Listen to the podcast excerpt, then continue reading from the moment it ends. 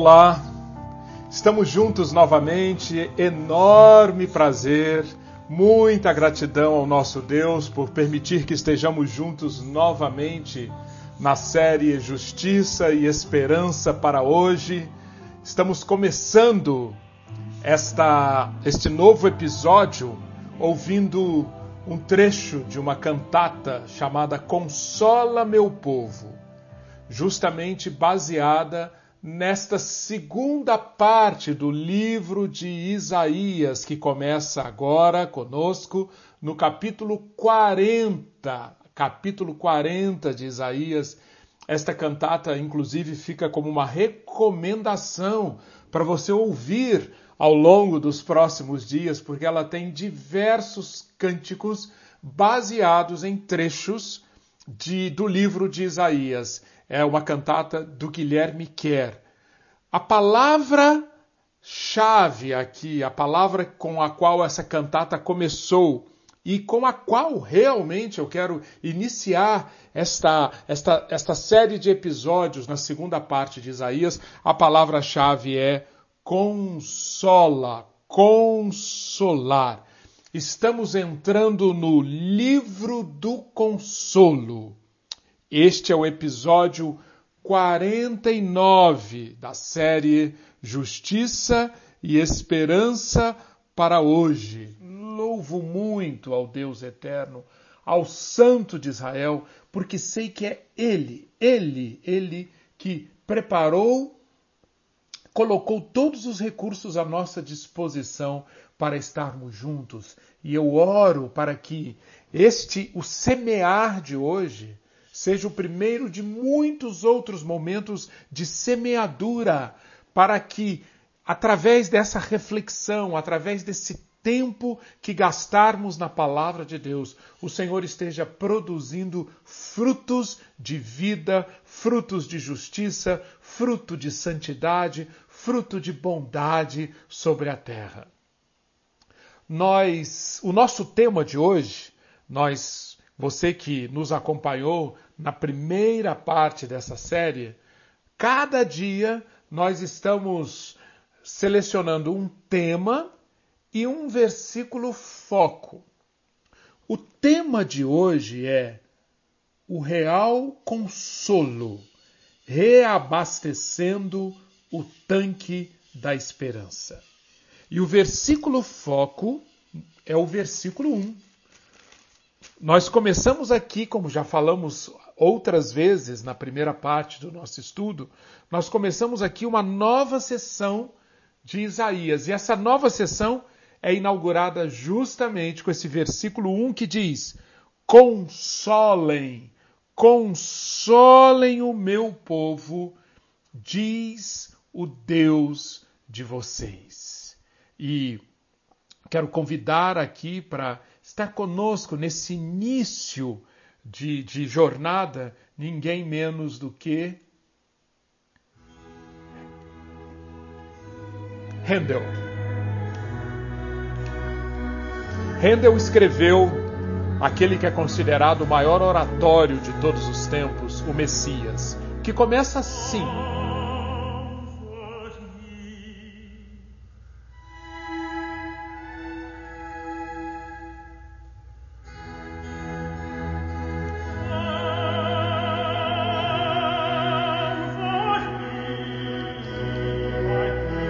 Depois de uma pequena sinfonia, essas são as primeiras palavras do oratório Messias. Nada menos do que Isaías 40, versículo 1. Comfort, consolem, confortem o meu povo, diz o Deus de vocês.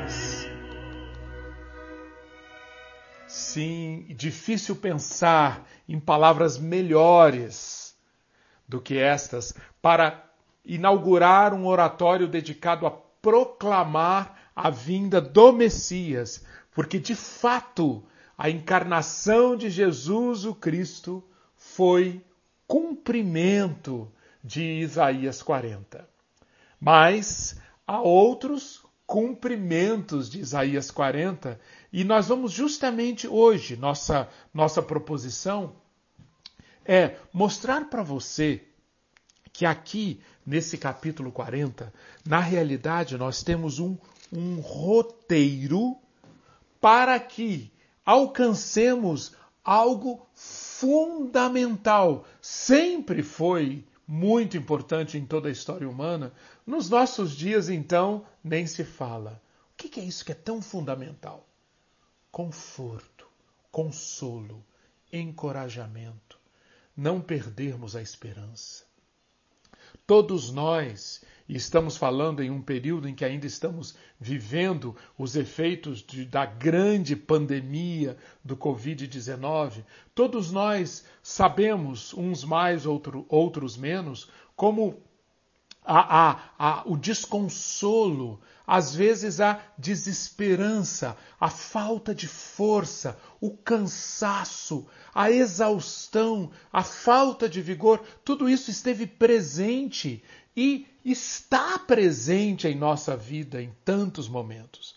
Pois bem, Isaías 40 apresenta-nos um roteiro de como, mesmo em meio a tantos motivos para desconforto, desânimo, falta de, de força, entregar os pontos, mesmo com tantos motivos para isso, nós poderemos encontrar, se entendermos e aplicarmos esse roteiro de Isaías 40, 40 uma fonte inesgotável de renovação de força, de vigor. Lembre-se, Isaías 40, versículo 1, começa com: Consolem, consolem o meu povo. E termina como? Ah, aquela passagem que com certeza você conhece a passagem que diz, versículos 30 e 31, que os jovens se cansam e se fadigam, os moços de exaustos caem, mas os que esperam no Senhor renovam as suas forças. Conseguem subir com asas como águias, correm e não se cansam, caminham e não se fadigam. Pois bem, este capítulo, o capítulo que termina com essa declaração de quem encontrou a fonte de conforto, de encorajamento, de reabastecimento de esperança. Isaías 40 é a jornada, é a apresentação da jornada que eu quero convidar você a me acompanhar. Alguém já escreveu que um, o, o, o, a falta de consolo, o viver sem esperança, é como olhar para a vida através de um vidro embaçado. Em quantos momentos de nossa vida nós podemos dizer que passamos por isso? Olhamos para a vida através de um vidro embaçado. Pois bem, Isaías 40 ajuda-nos a desembaçar este vidro. Convido você então a caminhar comigo e encontrar aqui os dez passos de um roteiro. Para quê? Para encontrarmos a verdadeira fonte de consolo, para encontrarmos a verdadeira fonte de abastecimento do nosso tanque de esperança. E eu estou falando tanto de tanque da esperança, o que, que eu quero dizer com isso? Pois bem, se nós lembrarmos que todos nós somos espírito, alma e corpo. Nós temos as dimensões espiritual, psicológica e, e, biológica e física. Nós temos essas três dimensões coexistindo em nós. A palavra de Deus nos permite ver que em todos esses níveis nós temos tanques, ou seja, nós temos necessidades, nós temos carências, nós temos tanques que precisam ser abastecidos. Lá no mais profundo do nosso ser, no nível do coração, no nível do espírito, tem um tanque chamado tanque da esperança. Nós precisamos de esperança. E, portanto, reabastecer continuamente esse tanque de esperança é um, um, um privilégio, uma oportunidade que Isaías 40 nos mostra que, sim, é viável, é possível quando nós descobrimos a real fonte de consolo, a, o, a, a real bomba de, de combustível que vai reabastecer o nosso tanque da esperança. Nós vamos lembrar aqui um muito rápido resumo do que vimos até agora em Isaías. Nós aprendemos em Isaías que um, um dos grandes temas presentes no livro é Deus preparando o seu povo para viver como servos. Este povo que foi criado para ser um instrumento de Deus, para representar Deus, para propagar a vida de Deus no mundo criado, e que por causa do pecado, da queda, o homem se afastou disso, desconectou-se desse propósito. Deus, fazendo acontecer a história da salvação, Deus quer reconectar-nos com esse propósito.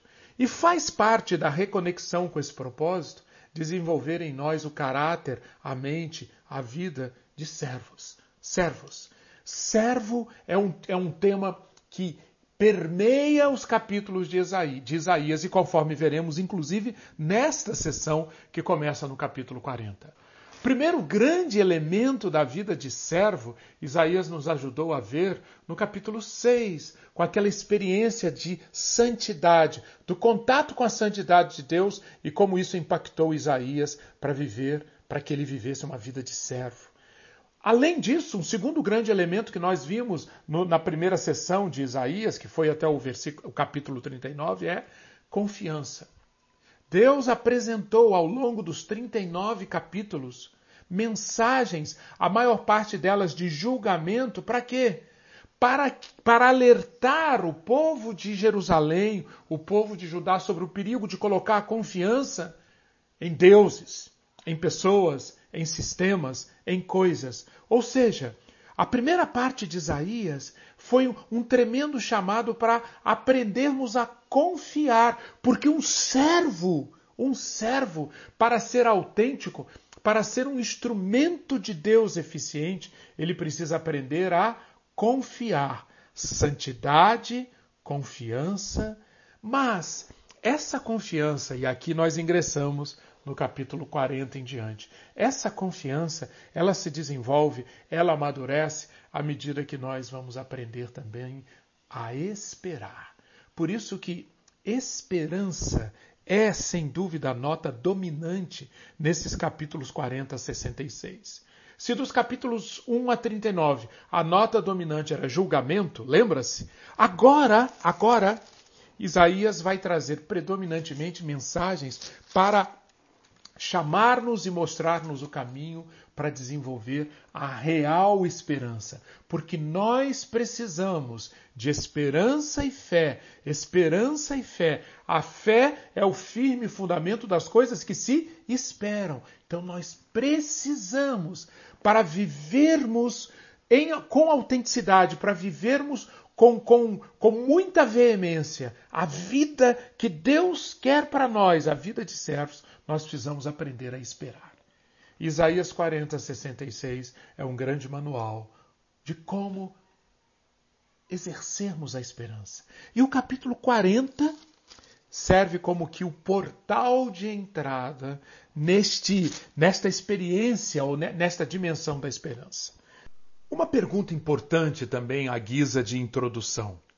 A que época se referem essas profecias que nós estamos lendo aqui a partir do capítulo 40? Pois bem, a, a Isaías, como já vimos, o Isaías que registrou as profecias até o capítulo 39, foi aquele homem, aquele servo de Deus que viveu no reinado dos reis Uzias, Jotão, Acas e Ezequias, ou seja, entre os anos 740 e 610 antes de Cristo. E o que está apresentado aqui a partir do capítulo 40 refere-se a uma outra época. O povo de Deus está no exílio.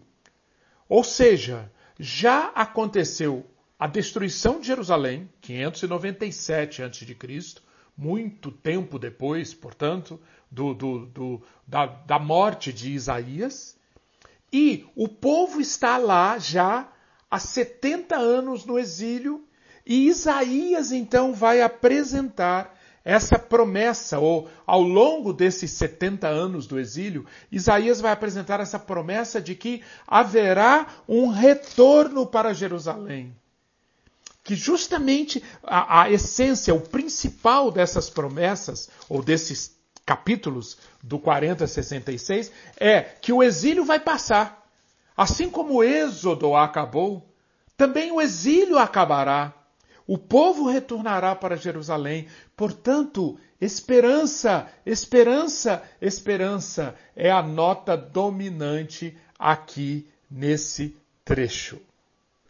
Um dos versículos desta sessão que expressam com mais veemência esse estado de desespero, esse, esse estado de desalento, essa situação do, do, do tanque de esperança vazio, um dos versículos mais contundentes é o 27 desse capítulo 40. Leia comigo. Por que então você diz, ó Jacó, e você fala, ó Israel, o meu caminho está encoberto ao Senhor, e o meu direito passa despercebido ao meu Deus. Vejam que situação. O povo está, está, está como que assumindo que Deus não está vendo o meu caminho. Deus não está levando em conta o meu direito. Que desespero, que, que desconforto, que desalento. Este desalento pode ser visto em três grandes perguntas que estão implícitas nesse capítulo 40. Três grandes perguntas que provavelmente estavam na mente, no coração do povo durante o exílio. Primeira grande pergunta: será que Deus sabe? Deus tem, Deus leva em conta, Deus está se importando com o que está acontecendo. Segunda grande pergunta: será que Deus quer nos ajudar? Deus quer nos libertar? Terceira grande pergunta: será que Deus pode nos ajudar? Será que Deus pode nos libertar? Note, saber, querer e poder. Trazendo essa situação para os dias de hoje, para a nossa vida, para a nossa história. Quantas e quantas vezes devemos reconhecer essas perguntas estão povoando ou podem povoar a nossa mente? Diante de situações em que parece que a esperança está indo embora, Parece que o desalento está dando a última palavra. Durante situações em que nós não nos sentimos, não sentimos um pingo de conforto. Estas perguntas tantas vezes estão presentes em nós. Deus sabe. Deus quer libertar. Deus pode libertar. Pois bem, para cada uma dessas perguntas, Isaías apresenta respostas aqui nesse capítulo 40. E, e essas respostas eu sugiro que nós vejamos na forma de dez ingredientes. Dez ingredientes para o real consolo. Dez ingredientes para reabastecermos o tanque de esperança. E esses dez ingredientes tratam dessas três perguntas. A primeira grande pergunta: será que Deus sabe Será que Deus leva em conta? Será que Deus está prestando atenção ao que está acontecendo? Como que Isaías responde isso? Vamos lá, versículos 1 e 2 do capítulo 40. Consolem, consolem o meu povo, diz o Deus de vocês. Falem ao coração de Jerusalém e anunciem que o tempo da sua escravidão já acabou que sua iniquidade está perdoada e que ela já recebeu em dobro das mãos do Senhor por todos os seus pecados. Percebem como que ao abrir esta sessão, esta nova sessão no livro, com essas palavras, consolem, consolem o meu povo. Vejam que efeito o profeta está obtendo ao colocar essa, essa palavra tão forte, iniciando tudo o que vai ser dito aqui do, do, a partir do capítulo 40. Consolem, consolem o meu povo e digam ao coração deles que o tempo da escravidão já acabou. Ah, é claro que Isaías está aqui querendo comunicar, ajudar Jerusalém, que Deus sabe sim. Deus conhece cada segundo, cada situação, todos os detalhes de cada momento de vida do sofrimento, da tribulação do seu povo. E o que está acontecendo aqui é que Isaías está dizendo que Deus, Deus resolveu que chegou o momento. Chegou o momento. Deus conhece o sofrimento do seu povo. E Deus sabe qual é a hora de intervir. E agora é a hora, diz Deus. Portanto, consolem, consolem o meu povo. Esse Deus que conhece o sofrimento do seu povo e que não permite que esse sofrimento, essa tribulação, permaneça um segundo a mais do necessário para o cumprimento dos seus propósitos, é um Deus que aparece ao longo das Escrituras. Você se lembra dos primeiros capítulos de Êxodo, quando o povo de Israel está lá há tanto tempo debaixo daquela opressão, daquele sofrimento, daquela tribulação, depois que se tornou escravo dos egípcios. E ali Deus Deus mostra que ele conhece, que ele sabe, que ele ouve, que ele leva em conta tudo pelo que o seu povo passa. E ali Deus define que é hora de intervir, é hora de acabar com o êxodo. Mesma coisa está acontecendo aqui. O exílio não foi o plano de Deus. Deus não queria o seu povo exilado, o seu povo expulso de Jerusalém. Deus não queria Jerusalém destruída. Nós falamos tanto sobre isso ao longo dos capítulos 39, dos 39 capítulos de Isaías, se lembra? Quantas vezes Deus usou Isaías para apresentar ao povo um caminho que evitaria o exílio. Mas o povo não ouviu. O exílio aconteceu. E agora é hora, Isaías diz, de dizer ao povo que acabou.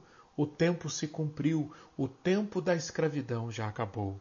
Essas palavras também nos fazem lembrar, por exemplo, de 2 aos Coríntios, capítulo 1, dos versículos 3 a 17. Lembra disso? Quando Paulo, em meio à tribulação, em meio a tantas dificuldades, em meio a tantos desconfortos, ele estava vivendo uma fase de sua vida com muito, muita dificuldade, muito desconforto.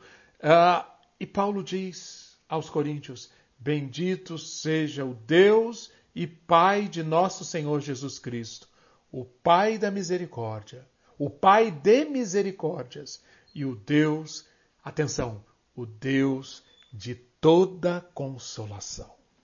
É Ele que nos consola em toda a nossa tribulação, para que, pela consolação que nós mesmos recebemos de Deus, possamos consolar os que estiverem em qualquer espécie de tribulação. Glória a esse Deus. Bendito o nome desse Deus que é especialista em consolar. A, a, a, leitura da segunda carta aos Coríntios é um verdadeiro manual, é um verdadeiro bálsamo que nós deveríamos usar frequentemente em nossas vidas. Há uma série que, que eu gravei comentando o, o, todos os, os, os, versículos de 2 aos Coríntios, perplexos, mas não desanimados, que justamente mostra como que esse Deus que permite que tantas vezes incorramos em situações de perplexidade. Esse Deus é um Deus especialista em misericórdia e consolação.